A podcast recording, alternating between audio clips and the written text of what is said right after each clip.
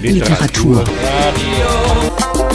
Literadio. Schwerpunktprogramm Leipziger Buchmesse 27. bis 30. April 2023.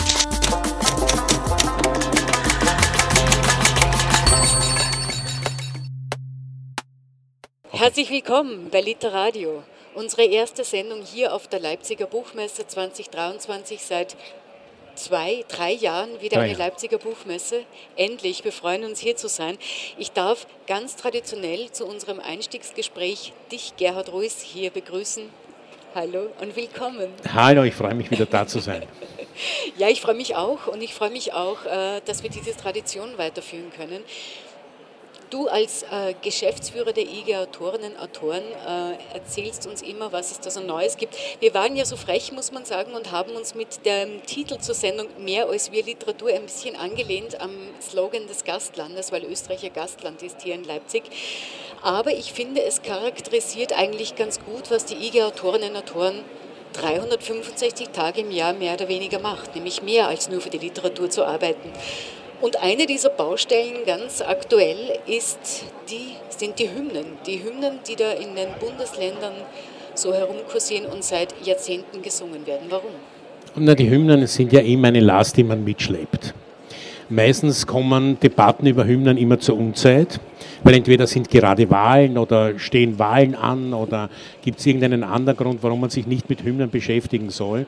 Tatsache ist aber, dass man sich mit Hymnen beschäftigen muss. Sie sind der höchste lyrische Ausdruck äh, einer Region, eines Landes, eines Staates und sollen ja das widerspiegeln, was in diesen Ländern, in diesen Staaten derzeit oder aktuell der Fall ist oder auch historisch wichtig war und bleibt. Und äh, wenn man sich das ansieht in Österreich, die Entstehung der Hymnen, das Bleiben und das Aushalten der Hymnen, das Durchhalten der Hymnen, muss man feststellen, naja, die entsprechen, die sind auf keinen Fall auf der Höhe der Zeit. Die entsprechen keinem gesellschaftlichen Bild und die äh, entsprechen bestenfalls oder vielleicht auch schlimmstenfalls, das kann man schwer sagen, einer idealisierten Vergangenheit, die alles andere als ideal war. Äh, jetzt kann man sich aussuchen, wie wenig ideal war sie manchmal und wie, wie, wie, ja, wie bestialisch war sie manchmal. Und genau das ist äh, der Grund, warum man Hymnen immer hinterfragen muss, aber ganz besonders jetzt, wo es sowas gibt wie eine Rückwärtssehnsucht, eine politische, als könnte es irgendeine Zeit gegeben haben, vorher die besser war. Und diese bessere Zeit wird meistens dann im, im Nationalismus gesehen, äh, in der Einengung, in der Entinternationalisierung und äh, das ist der falsche Weg. Und äh, wenn man sozusagen sich da auf Hymnen berufen will, muss man sagen, das sind die falschen Hymnen. Die gehören neu geschrieben und das können sie übrigens schon länger. Nicht? Aber nur aktuell ist die Hymnendebatte entstanden oder hat sich neu entzündet an, an, an sage ich mal, an solchen Dingen wie in dem Regierungsprogramm der ÖVP mit der FPÖ in Niederösterreich. Äh, wo Dinge festgeschrieben werden, wo man sagen muss, naja, das ist nicht nur Retro, sondern da geht es gesellschaftlich zurück. Das ist gesellschaftliche Rückentwicklung. Und wenn man das will und wenn man das feiern will, dann soll man das feiern, aber nicht mit uns. Und nicht mit allen Stimmen aller in einem Bundesland ja. oder in einem Staat. Aber die Diskussion um die Bundeshymne, also um die Hymnen hatten wir ja schon bei der Bundeshymne ganz viel, weil man hier von der Heimat der großen Söhne etwas äh, ausweiten wollte, auch auf die Heimat der großen Töchter, mhm. wie sie auch ist. Es gab damals viele Stimmen und diese Stimmen wird es auch heute geben, dass Hymnen so etwas wie ein traditionelles Kulturgut mhm, sind, die mhm. man nicht einfach so verändern mhm. kann. Warum kann man es aber doch oder naja, sollte man es doch? Das ist, das ist einerseits richtig und andererseits aber kein Grund, um Hymnen zu behalten. Ähm, äh, gerade die Bundeshymne in Österreich hat einen besonderen Wert als republikanische Hymne. Und das Republikanische an ihr war auch das Besondere. Und das ist auch erhaltenswert. Aber das heißt ja nur, man kann ja auch sagen, die Hymne geht bis zum Datum XYZ und dann wird sie abgelöst durch eine andere Hymne, die ebenfalls erhaltenswert ist. Ich denke mal, wichtig ist die, die Diskussion darüber. Das ist ja eine Diskussion auch über, über, über etwas, wer wollen wir sein, wer sind wir, wer können wir sein. Und bei der Bundeshymne war die Debatte ja insofern äh, nicht ganz präzis, das, was wir uns gewünscht haben, wie war eine für eine Neuerschreibung. Äh, aus dem einfachen Grund, weil äh, es kommt dann auch zu Verfälschungen bei Einfügungen. Äh, das betrifft jetzt nicht die Passage und Töchter, Das kann man sagen, wenn es rhythmisch geht. Sondern es, es, es, es, betrifft dann die Passage in der dritten, in der dritten Strophe, wo es dann plötzlich statt ähm, einig lasst im Brüderchören, was ja eindeutig Bezug nimmt auf Verbrüderung, auf also kein Bruderkrieg mehr, auf, auf sozusagen also ein Bekenntnis, ein neues von rechts und links zur Republik, äh, dann äh, gewandelt wurde zu Jubelchören. Und Jubelchören, das würde ich sagen, würde ich eher ähm, äh, in den Bereich der, der Autoritärstaatlichkeit verweisen, der Jubelchor. Und da ändert man dann auch Hymnen in einer Richtung, in der sie nicht geändert gehören. Da renationalisiert man sie. Und darum waren wir auch der Meinung, oder war ich ganz besonders der Meinung, Neuerschreibung. Jetzt kann man sie aussuchen. Wenn man eine besonders feministische Hymne will, dann kann man Olga Neuwirth und Elfriede Jelinek beauftragen, Spezialbeauftragen. Oder aber, was meine, äh, meine Vorstellung war, wieso wird das nicht das ganze Land eingeladen, Vorschläge zu machen, musikalische und textliche, für eine neue Hymne. Und das Schlimmste, was passieren kann, ist, wir haben alle Monate oder Jahre lang darüber nachgedacht, wer wir sind mhm. und wer wir sein wollen. Das Stichwort Niederösterreich ist schon gefallen. Aktuell spüren wir ja so ein bisschen auch eine der Konsequenzen aus der Corona-Zeit, nämlich dahingehend, wie sich jetzt zeigt, äh, dass Bürger und Bürgerinnen ganz viel das Vertrauen in die politischen Vertretungen verloren haben, die zu dieser Zeit bestimmend waren. Wir haben jetzt zwei Landtagswahlen geschlagen, im Herbst in Niederösterreich, jetzt vor ungefähr einer Woche in Salzburg. Und bei beiden Wahlen hat die FPÖ sehr stark zugewonnen. Und gerade in Niederösterreich äh, ist ja schon eine Regierung gebildet worden, eine neue schwarz-blaue Landesregierung. Mhm. Und du hast dich mit dem Regierungsprogramm schon im Detail auseinandergesetzt. Was erwartet uns? Naja, das ist sehr auffällig, welche Weichen da gestellt werden. Und einerseits die Weichenstellung, die erfolgt ist, die äh, FPÖ führt vordergründig eine Gender-Debatte. Aber sie führt sie nicht wirklich. Der FPÖ geht es darum, die Frauenrolle wieder zurückzuändern. Das heißt also, die traditionellen Rollen der Frauen wieder zu betonen. Wenn man sich das Programm genauer anschaut, geht es nicht darum, ob sie die weiblichen oder männlichen Formen verwenden, sondern es geht darum, in wel welche Rollen sie Frauen zuschreiben. Und die Frauen kommen einfach nicht mehr vor. Es kommen nur mehr durch die männliche Form nur mehr die Männer vor und die Frauen kommen nur ein einziges Mal in diesem Programm vor, nämlich als schutzbedürftig. Das ist ganz klassisch, ganz traditionell. Das ist gen genau diese Retro, diese Rückwärtspolitik, diese rechte Rückwärtspolitik.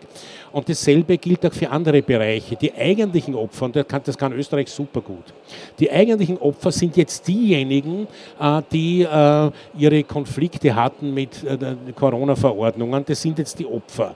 Nicht diejenigen, die daran gestorben sind, nicht diejenigen, die daran erkrankt sind, keine Long-Covid-Patientinnen und Patienten, sondern die eigentlichen Opfer sind die, die äh, phasenweise zum Teil wirklich überzogenen Beschränkungen ausgesetzt waren.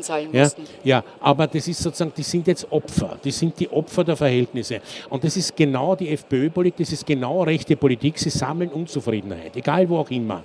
Jedes Thema, was die Politik nicht befriedigend sofort beantworten kann, ist ein Thema der FPÖ und ich kann nur allen, die glauben, dass die das anders gemacht hätten, sagen, die FPÖ hätte alles zugesperrt und zwar dauernd und ständig und für immer, weil das war ja genau der Fehler der Corona-Politik, dass die meisten gedacht haben, in den vorherrschenden Machtverhältnissen, jetzt haben wir sie. Ja. Es ist eine historisch einzigartige Situation. Ich habe Verfügungsgewalten ohne Ende. Niemand wird sagen, es geht um Freiheit oder Unfreiheit, sondern es geht um Sicherheit. Es geht um die Notwendigkeit, was zu tun. Und das ist die alte Konfliktkonstellation in Verfassungen, dass man immer zwischen Freiheit und Sicherheit abwägt. Und das haben wir schon vor Jahren hier mal thematisiert, dass man über das Sicherheitsargument alle Freiheiten einschränken kann. Und genau dafür steht aber eigentlich eine FPÖ wie sonst niemand in der Innenpolitik, in der Sicherheitspolitik. Es geht immer um Sicherheit. Und, und das findet sich alles jetzt im ersten Mal in so Programmen wieder. Da gibt es einen Covid, keine Ahnung, Wiedergutmachungsfonds für allejenigen, die so besonders gelitten haben. Hallo, aber wir haben alle gelitten. Es gab hier drei Jahre keine Buchmesse. Es ist jede Menge nicht passiert. Und wir haben aber auch Disziplin gehalten auch nicht unbedingt immer mit Einverständnis. Ich habe jede Menge Protestnoten verfasst. Ich habe jede Menge, bei jeder Menge Widersprüchen mitgewirkt, aber sozusagen rechtsstaatlich. Und das ist der Unterschied. Es ist nicht sozusagen Politspekulation, dann gibt es halt Prozesse, die wir auch gewonnen haben. Unter anderem den, äh, dass es um Gleichbehandlung geht zwischen der Freiheit der Kunst und der Freiheit der Religionsausübung. Das Verfahren haben wir gewonnen. Im Falle einer neuerlichen Pandemieverordnung würde nie wieder eine Ungleichbehandlung erfolgen. Also solche Dinge kann man rechtsstaatlich bewirken, aber man kann natürlich Agitationspolitik machen. Und das ist genau das, was sich da jetzt schon zeigt. Oder jetzt sagen wir überall die nationalen Vorbehalte. Es soll irgendwelche Wirtshausgutscheine geben in Niederösterreich, aber nur, wenn heimisch gekocht genau. wird. Ja. Also das ist ja, das, das, das, wird ja immer absurder. Ja. Es wird immer absurder und natürlich hat das was zu tun mit dem Wirtshaussterben und so, aber wie kommt man auf die Idee, nur wenn heimisch gekocht wird? Ja, also, und das, ja aber diese Absurdität, nein, die hat ja auch, die, die gefällt ja offensichtlich jemandem. Ja, aber das ist ja, das, ist ja, das ist ja die Verleugnung der Wirklichkeit ohne ja. Ende. Wer steht denn in den Küchen? Ja? Wer macht denn unser Wiener Schnitzel? Unser Wiener Schnitzel. Das sind Leute aus allen Welten Weltteil machen unser Wiener Schnitzel. Ja? Also das ist, doch, das ist doch alles Schein und Lug und Trug. Und darum geht es. Oder wer, wer macht den Tibetten? Wer, wer kümmert sich äh, in, in den Spitälern und, und, und. Ja? Und das heißt, das ist auch eine Respekt und Achtlosigkeit. Und das muss man halt auch immer betonen. Und natürlich kann man jetzt als, als einigermaßen engagierter, äh, denkender Mensch das nicht nur hinnehmen, vor allem wenn man es auch argumentieren kann und wenn man es wenn legitim argumentiert. Sowas darf man einfach programmen. Das sind ja Regierungsprogramme auf fünf Jahre nicht durchgehen lassen. Oder klimapolitisch. Die tun ja so, als wäre nichts los. Die tun ja so, als würden, würden nicht die Grundwasserpegel sinken. Ich weiß nicht. Die tun so, als wäre nichts los. Das heißt, die haben noch immer nicht erkannt, schreiben Programme für fünf oder zehn Jahre und haben noch immer nicht erkannt, dass sie endlich Perspektiven entwickeln müssen. Und kommt die Kultur überhaupt noch vor? Aus der Erfahrung wissen na, wir da ja, dass das ein Thema ist, das in schwarz-blauen Regierungen auch herrscht. Nein, die kommt nicht mehr vor, die kommt gar nicht mehr vor. die kommt schon, es geht immer noch, welches Theater wird jetzt irgendwie gesichert oder so schon, aber es gibt keine Grundsätze mehr. Literatur mhm. kommt nicht vor, Lesen kommt nicht vor, das Buch kommt nicht vor, das kennen wir eh schon. Das kennen wir schon, weil das ist eh da. Warum soll es auch vorkommen? Es ist selbstverständlich da. Aber ich glaube, es ist nicht selbstverständlich da. Das sind höchste Güter, die muss man ganz besonders aufmerksam beobachten. Wie werden sie eingeschränkt? Wie, wie ist Medienfreiheit? Wie ist, wie ist äh, Kunstfreiheit? Was, was ist der Standard davon? Das heißt, wir haben gar keine Wahl, das uns einzumischen, weil sozusagen das nicht mehr vorkommen ist doch das erste äh, Ausschalten äh, aus, aus, aus Prozessen und aus Gesellschaften. Ne? Und wenn man dann irgendwann einmal dort ist, und jetzt komme ich nochmal zur, zur Hymne zurück, also wie stellen Sie sich das vor? Es ist die österreichische Landeshymne von einem geschrieben worden, der Befürworter der Bücherverbrennungen war. Das ist belegt.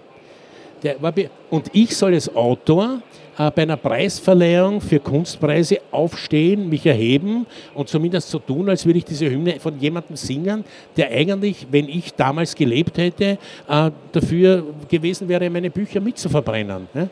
Oder zum Beispiel oder die meiner Vorgänger, wie ein, einen von mir immer äh, hochgeschätzten Autor wie Erich Kästner. Erich Kästner ist zu den verbrannten hat zu den verbrannten ja. und nicht nur der. Ja? Also wie kann man das? Wie kann man sowas überhaupt nur denken? Und wie gedankenlos kann man sein, wenn man das nicht versteht? Das, das, oder vielleicht, oder wie, wie, wie glauben Sie von uns, wie würdelos wir werden können, dass wir uns zu sowas erheben, was sozusagen sagt, also äh, wärt ihr damals da gewesen, äh, wären eure Bücher mitverbrannt worden. Das, also das verstehe ich nicht. Und ich verstehe auch nicht äh, dieses Festhalten an Verhältnissen oder das Zurückwollen zu Verhältnissen in einer Idealisierungsform, wo man sagen muss, Leute, ihr tut so, als hätte es in Wien nie Hungersnöte gegeben. Ja? Oder es wäre in Wien nicht die, diese zweite Seite der, der Arbeiterverelendung der Fall gewesen und, und das gab es alles. Also wir brauchen das nicht verkitschen und das, das ist aber genau der Fall. Und wir haben ein Land voller Dichterinnen und Dichter, voller Musikerinnen und Musiker. Gibt es denen Aufträge? Ja? Gibt es denen Aufträge? Schlimmstenfalls kommt heraus, es gibt lauter gute Gedichte und keine Hymne. Ja, und? Gut, dann werden wir zukünftig Gedichte aufsagen, auch gut. Ich möchte jetzt auch von der Landespolitik noch ein bisschen höher auf die Bundespolitik, weil auch dort tut sich einiges, was auch für die IG-Autorinnen und Autoren von Relevanz ist. Das eine ist wieder einmal die Diskussion um die Finanzierung des ORFs. Mhm, mh. Was tut sich da gerade? Naja, äh, da hat es schon ganz schier ausgeschaut, einmal wienerisch gesagt. Jetzt schaut es nicht mehr halb schier aus, aber noch immer nicht viel besser. Ähm, es wird jetzt über alles Mögliche verhandelt an Finanzierungsgrundlagen und, und, und, und. Aber sozusagen, das ist ja nur, da reden wir über das Fundament des ORF. Wir reden noch nicht über die Einflussnahmen, über die politischen. Wir reden noch nicht über die Restriktionen, die es ja trotzdem geben kann. Äh, da reden wir jetzt nur, nur einmal davon, dass der ORF überhaupt weiter bestehen kann als öffentlich-rechtliches Medium, was ja in Österreich unersetzbar ist. Also wenn der ORF zusammenbricht, dann hat man den öffentlich-rechtlichen Mediensektor nicht, weil da bricht viel mit zusammen. Das können auch nicht die freien Medien auffangen, die wahnsinnig viel leisten, aber das können sie nicht auffangen. Genau. Äh, und sie können es auch nicht ökonomisch und das Geld wird ja auch nicht wandern, sondern wer wird es auffangen? Das werden die Privaten auffangen, die kommerziellen auffangen, die null Interesse haben an Bildungsaufträgen, an Kulturaufträgen, das interessiert die alles nicht. Die wollen Kohle machen, verstehe ich, die leben von Kohle.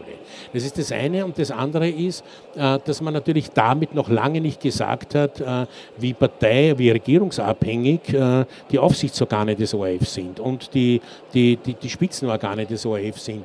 Also die Auseinandersetzung ist sowieso noch weiterzuführen und nicht gesagt ist, nach wie vor nicht, wie viel Kürzung ist der Fall, nämlich der Kunst- und Kulturprogramme im ORF oder der, der Honorierung der Kunst- und Kulturprogramme im ORF. Also da stehen uns noch ganz, ganz viele Auseinandersetzungen bevor. Tatsache ist, es ist nicht gleich von Anfang an schief gegangen. Das muss man jetzt einmal kurz zwischenbilanzieren. Vielleicht sage ich in einer Woche aber was anderes, wenn sich herausstellt, dass die Finanzierung doch anders aussieht.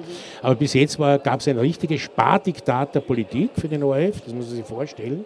Also das ist von aber vornherein... Aber das besteht ja weiter, dieses Spardiktat. Naja, aber, ja aber es ist nicht mehr sozusagen diese Rigidität offenbar der Fall wie vorher. Aber es hat ja vorher, also das, das, das ging ja darum, dass der ORF eigentlich kaputt gespart wird. Aber per politischem Dekret und das muss man sich vorstellen, das ist also die massivste Einmischung, die man sich überhaupt denken kann. Und das Zweite ist, dass natürlich mit der Umstellung der Finanzierung vieles nicht mehr passiert. Die Grundlagenfinanzierung der freien Medien zum Beispiel nicht mehr, äh, Kunst- und Kulturbeiträge, die gezahlt worden sind mit der ORF-Gebühr. Also da fällt vieles weg. Das ist völlig im Freien äh, ob das auch finanziert wird aus den öffentlichen Mitteln. Wenn das zum Beispiel nicht mehr der Fall ist, dann wird es in Tirol der Fall sein, dass die ganze frei verfügbare äh, Kunst- und Kulturförderung entfällt. Also da kommen riesige Probleme auf uns zu. Über die wird aber nicht öffentlich verhandelt. Und das ist einer der Hauptkritikpunkte, dass ich mir denke, da passieren ganz massive Einschnitte äh, in dem, wie, wie die Medien in Österreich äh, dastehen werden, wie die Kunst und Kultur dastehen wird. Und es wird mit niemandem geredet. Es, wird es geht in erster Linie darum, dass sie beleidigt reagieren, wenn man, wenn man sagt, es wird mit niemandem geredet. Ne? Also das ist sozusagen, die, die, das ist auch das Drama des politischen Diskurses. Der, der politische Diskurs ist am Sand. Ja? Also weniger geht schon nicht mehr. Ne? Weniger geht nicht mehr. Und dass wir das untereinander besprechen, ist schön. Dass wir auch äh, Protestnoten verschicken, ist auch, ist sogar noch besser. Aber Tatsache ist, es gibt keine Auseinandersetzung mit äh, der Politik da komme ich wieder dazu. Wahrscheinlich ist es eh so gewünscht, wie es in der oberösterreichischen Himmel lautet. Man soll das Land lieben wie das Hundal den Herrn. Genau. Und das heißt, der Untertan soll die Obrigkeit lieben und guschen. Und gehorchen. Mhm. Ja, über die demokratische Befindlichkeit unserer Gesellschaft werden wir heute ohnehin noch mal reden, ja, wir ja. beide, wenn wir deine Kanzlergedichte präsentieren. Eines möchte ich noch ansprechen, was auch aktuell sehr umtreibt, und das ist die Wiener Zeitung. Naja, das ist der Wahnsinn schlechthin. Äh, der Umgang mit den Feuilletons, äh, in den Medienfeuilletons, mit den Zeitungen überhaupt, mit der Medienförderung und speziell äh, mit der Abschaffung der Wiener Zeitung. Ja. Die Wiener Zeitung ist das öffentlich-rechtliche Printmedienorgan der Republik Österreich, besteht seit 320 Jahren hat eine Wahnsinnsgeschichte, hat also geschützte Archive, alles Mögliche. Es ist weltweit einzigartig. Also es ist ein Alleinstellungsmerkmal, das Österreich hätte weltweit, mehr als vieles andere. Und man sagt aus dubiosesten Gründen. Nicht nur das Medium soll aufhören, das soll, heute wird es beschlossen möglicherweise, endgültig.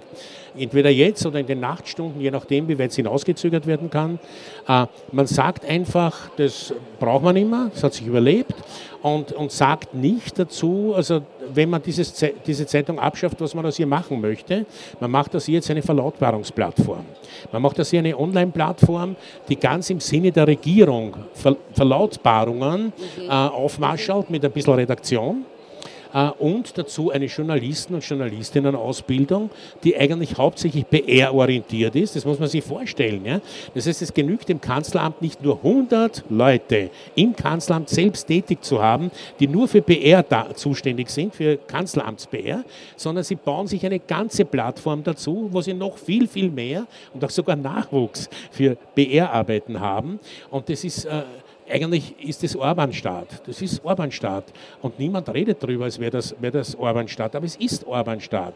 Und ich meine, den kann man da nicht nur einfach zusehen. Wir werden sowieso, wir haben protestiert, wir werden weiter protestieren. Und wir werden das deshalb äh, schon weitermachen. Wir werden von jeder kommenden Regierung haben wollen Wiedereinführung der Wiener Zeitung als täglich erscheinendes Printmedienorgan. Nämlich als Printmedium. Als Printmedium, ja, weil sie in der Form unersetzbar ist. Man hat versucht, sie jetzt wirklich in den letzten Monaten halt klein zu machen, kleiner zu machen. Aber ich kann nur sagen, inhaltlich ist das ein ganz, ganz großes Medium, ein einzigartiges Medium. Und wenn man sie abschafft, schafft man etwas unwiederbringlich ab.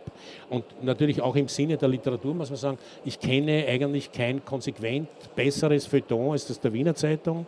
Und das gilt für viele, viele.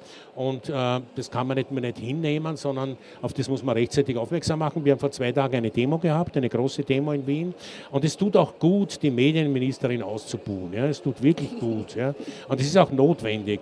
Und sonst glauben Sie vielleicht noch mit Ihren eigenen Beraterinnen und Beratern, es ist eh alles okay. Also es ist eh alles, wir wollen alle nur freundlich, ja, ich will eh freundlich sein. Aber da halte ich es mit Brecht, nicht? wie die wir freundlich sein wollten und es nicht konnten. Nicht? Wir konnten leider nicht freundlich sein.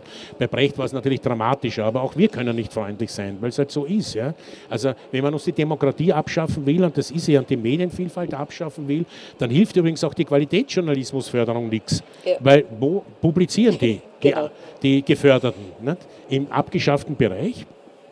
Also das, das ist so eine Geschichte, wo ich mir denke, das können wir schon aus, aus, sagen, aus, aus, aus unseren Grundüberzeugungen nicht hinnehmen, weil die, das Alternativangebot ist noch mehr Abhängigkeit, noch mehr Verlautbarungspolitik und noch mehr, ja, keine Ahnung, äh, fast unrechtmäßig, so unrechtmäßige Zwischenrufe. Ne? Also man kann schon Zwischenrufe, aber die Kameras sind woanders. Ja? Die Scheinwerfer sind woanders. Kann man aus dem Off kann man immer zwischenrufen. Die Kameras sind woanders, die Scheinwerfer sind woanders und die Mikrofone sind abgeschaltet geschaltet.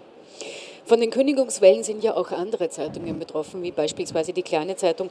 Aber trotzdem, um jetzt einen positiveren Abschluss zu finden für unser Gespräch. Wir haben jetzt über die Brandherde gesprochen, über die großen Baustellen, das, was wirklich gerade uns allen unter den Nägeln brennt. Welche Erfolge hatte die IG-Autorinnen und Autoren denn? Nein, ein Erfolg ist ja jetzt der Schwerpunkt. Das ist der Schwerpunkt mhm. äh, bei der Leipziger Buchmesse.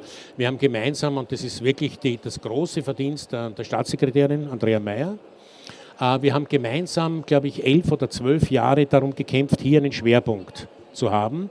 Das haben äh, einige Minister nur nicht gemacht und einige konkret abgelehnt.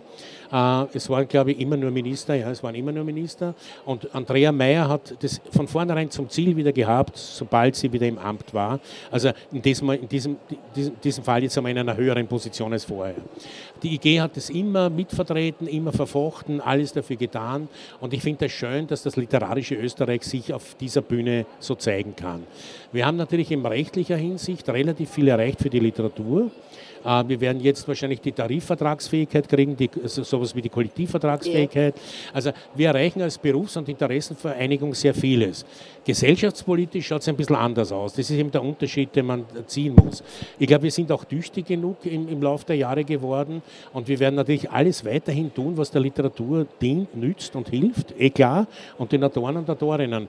Äh, wir werden aber dort immer unsere Grenzen haben, wo gesellschaftspolitisch andere Entwicklungen äh, so massiv werden, dass wir, dass wir sozusagen nicht mehr gehört werden könnten. Das heißt, wir leben natürlich in unserer Gesellschaft, wir wollen uns eh bei jeder Gelegenheit solidarisieren wir uns und machen oder verknüpfen wir uns. Äh, aber wir leben natürlich auch von der Beweglichkeit der Gesellschaft. Und ich habe jetzt das Gefühl, die, die Gesellschaft ist ein bisschen apathischer, bis auf, auf einzelne schon Aufwallungen, die merkt man dann, die schlafen wir dann wieder ein. Aber so ein bisschen, also mir nimmt sie zu viel hin. Ja? Mir nimmt sie zu viel oder überlässt zu viel den Rechten. Ne? Dass zum Beispiel die, die, die rechten Proteste, die, die, die Corona-Proteste so, so besetzen konnten. Ne? Das ist zum Beispiel schon ein Ausdruck für mich des Versagens, ne? dass die Rechten da so eine große Rolle spielen konnten. Und das gilt in, in anderen Bereichen auch. Ich glaube, es braucht wieder mehr zivilgesellschaftlichen Ungehorsam. Mhm. Und, und die IG ist eh die erste, die dann konspiriert und kooperiert und, und, und, und, und auch weiß, wo der zivilgesellschaftliche Ungehorsam hergekommen ist. Ich bin einer von denen, die jahrelang gerannt sind gegen das Aufsperren der AKWs in Österreich. Wir haben keins, das haben wir erreicht, das ist großartig, davon lebe ich mental bis heute. Auch Hainburg gibt es nicht, also Großwasserkraftwerke gibt es nicht, da bin ich auch gerannt, habe mit den Hintern abgefroren. Also alle diese Dinge sozusagen, äh, Spiegelberg in Wien, das Spiegelbergviertel steht noch, sollte abgerissen werden und und und. Also das heißt, das sind alles Ergebnisse des zivilgesellschaftlichen Widerwillens äh, des Ungehorsams, des Aufbegehrens. Und das fehlt mir ein wenig, das werden wir aber dringend brauchen. Und die IG wird sich sozusagen, also damit sicher vernetzen. Und ob das jetzt, äh, keine Ahnung, welche Bewegung das auch immer ist, die halt sozusagen emanzipatorischer Natur ist, die halt selbstbehauptender Natur ist, weil ich glaube, die jetzigen äh, politischen Ambitionen, äh, ich weiß nicht, äh, wem die wirklich gefallen, und das merkt man ja am Wahlergebnis in Salzburg, wer hätte sich gedacht, dass in der Stadt Salzburg aus dem Nichts eine, eine KPÖ Plus, also eine, eine ja, kommunistische genau, Bewegung genau, plötzlich fast Protest. die ÖVP überholt. Fast die, genau. Oder in Graz äh, kommunistische ja. Bürgermeisterin. Wo kommt das her? Ne? Das kommt das her, weil die Leute andere, andere Bedürfnisse haben. Ne? Lieber Gerhard, die Zeit ist leider um. Vielen, vielen Dank für die Einblicke in die Arbeit der IG, aber auch äh, für deinen Appell zu mehr Ungehorsam, zu mehr Kritik. Äh, auch ein Aufruf an alle Zuhörenden und da draußen, an alle, die hier vorbeigehen. Ich hoffe, wir sehen uns beim nächsten Gespräch wieder. Genau. Vielen Dank, Gerhard Ruiz. Und lassen Sie sich nichts gefallen. Lassen Sie sich genau, lassen Sie sich nichts gefallen. Darum schmeiße ich dich jetzt von der Bühne okay. und gebe die frei für den nächsten Gast. Vielen okay. Dank, Gerhard ja, Ruiz, IG Autoren